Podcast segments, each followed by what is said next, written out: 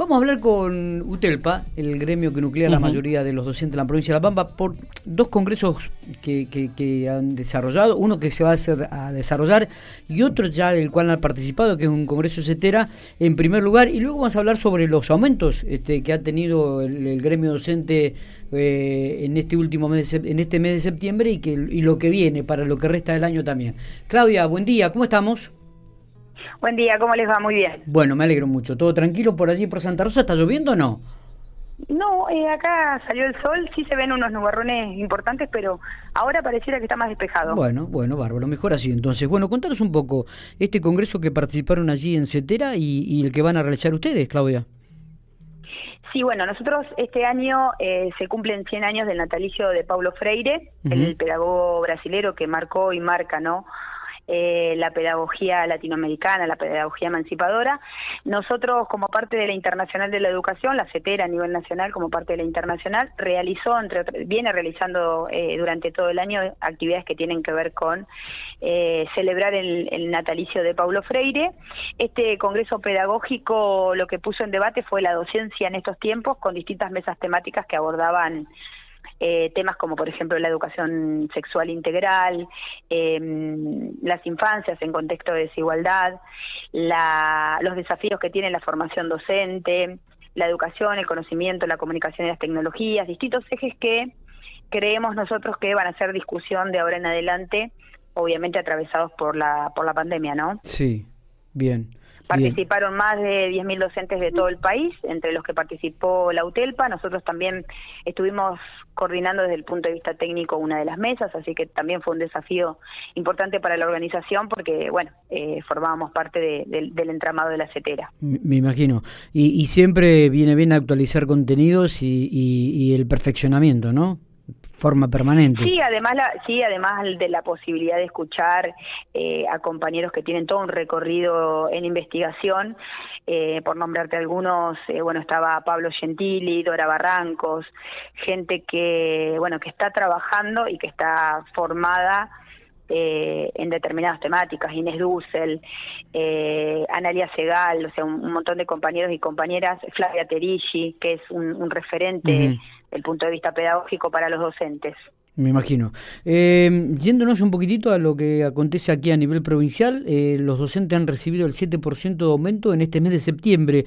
Eh, me hablabas de un acumulado del 39 hasta el momento. ¿Queda algún aumento más en lo que queda del año? ¿En lo que resta del año, mejor dicho, Claudia? Mira, lo que yo yo estaba revisando nuevamente los números cuando cuando sacamos eh, este acuerdo que va hasta el primero de noviembre. Ah, bien. Porque nos falta un aumento del 7% el primero de noviembre y el acuerdo a, hasta noviembre representaría un 46,19% eh, de aumento real de bolsillo. O sea, ahí nosotros tenemos en cuenta el incremento salarial, el aumento del FONIT, que es el Fondo de Incentivo, el Fondo Nacional de Incentivo Docente que viene de Nación. ¿Cuánto está cobrando cada docente ahora del, de Nación, el FONIP?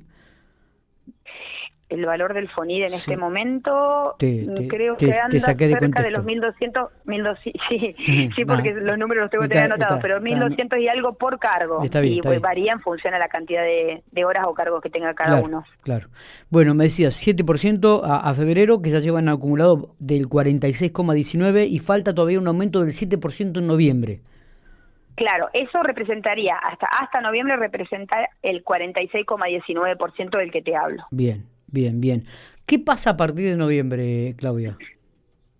Lo que nosotros vamos a plantear eh, para, para diciembre, o, o sea, para definir en, noviembre, pero obviamente seguro impactan los salarios de diciembre, es un aumento superador de la inflación.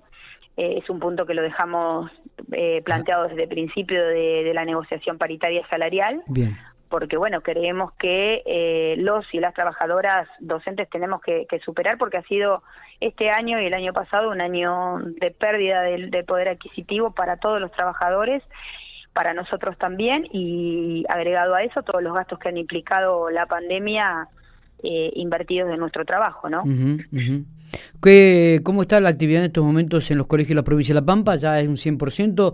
Habíamos hablado la semana pasada, dijeron que estaban prácticamente en un 90% en plena la presencialidad y que restaban algunos detalles en algunos colegios nada más. Sí, eh, la mayor parte ya se acerca al 100%. Nosotros estamos, lo que estamos haciendo en las recorridas y también a través del teléfono, ¿no? Es recibiendo eh, cuestionamientos o, falta por ahí en algunos lugares de sobre todo en aquellos en los que hay menores espacios o mayor cantidad de matrícula y se está aplicando el escenario de la excepcionalidad de los 0,50 centímetros, sí. estamos recibiendo, bueno, que hay escuelas que todavía faltan eh, el equipamiento que mide el dióxido de carbono, eh, por ahí anda circulando también el tema de los testeos, pero los testeos eh, en esos espacios reducidos o, más complejos, por así decirlo, van a ser una vez por semana de manera azarosa y no obligatoria. ¿Se han realizado algunos testeos ya, Claudia, en algunos colegios? Eh, no, todavía, eh, no, no ha arrancado, pero sí está, eh, están llegando las los avisos a las familias, a las escuelas lo que están haciendo es avisando de que se va a realizar eso. Y por ahí genera un poco de incertidumbre, obviamente, en las, en las familias, porque, bueno, les, les toca a algunos y a otros no. Claro. Pero es una cuestión que va a respetar siempre la decisión de, de la familia de, las, de los estudiantes, o sea que nadie se va a someter a un testeo aclarando además que hoy los testeos, como todos ya sabemos, son mucho menos invasivos, no son dolorosos, pero bueno, siempre y cuando esté de acuerdo la familia de, los pequeños en que sean testeados o no.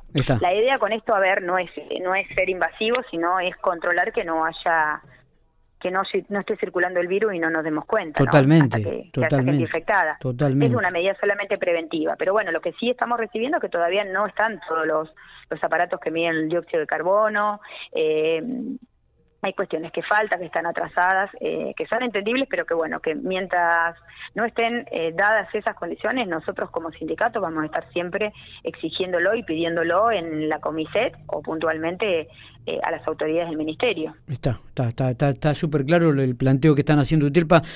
con respecto al distanciamiento de 50 centímetros, se da generalmente en las localidades más importantes, Santa Rosa Pico, me imagino que están trabajando en ese aspecto también. Sí, sí, Sí, son las, son las escuelas de esas ciudades sobre todo y bueno, y eso también genera eh, bastante malestar porque bueno, los chicos eh, tienen que adaptarse a un montón de cosas nuevas, la escuela se tuvo que adaptar, ¿no? Y bueno, y esto también genera eh, un poquito de, malestar y cuestiones que hay que resolver, por ejemplo, de los mobiliarios, el otro día estuvimos el 25 de mayo y la directora nos contaba que bueno, que no, no estaba de acuerdo con modificar el mobiliario, que iba a esperar que apareciera mobiliario nuevo, habían buscado otra estrategia en la escuela de buscar bancos viejos en algunos lugares y acondicionar el patio cubierto, eh, la disposición de los chicos eh, en el aula con el banco doble pero distanciados, algunas estrategias que, eh, bueno, no, no están garantizando el 100% del cumplimiento del protocolo, pero sí se está, eh, se está monitoreando, se está controlando, no hay circulación del virus y eso es positivo, ha avanzado mucho la vacunación, creo que está dando resultado y bueno, estamos siempre expectantes a lo que dice la, cuestión de la investigación médica, ¿no? Respecto de la evolución del virus, pero esta baja de casos y este aumento de la vacunación tiene un impacto muy positivo en la escuela y eso también nos permite que no haya contagios. Totalmente. Porque convengamos que si uno lo, lo, observa desde desde la, mirada del sentido común, eh, no se puede estar el 100% dentro de la escuela cumpliendo a rajatabla los protocolos, pero sí eh, nosotros damos garantía de que las y los docentes están haciendo un trabajo para que sea lo, más cercano al cumplimiento estricto del protocolo. Está, totalmente de acuerdo. Claudia, gracias por estos minutos, ¿eh? muy amable, como siempre. Muchas gracias a ustedes. Hasta luego. Hasta luego, hasta luego.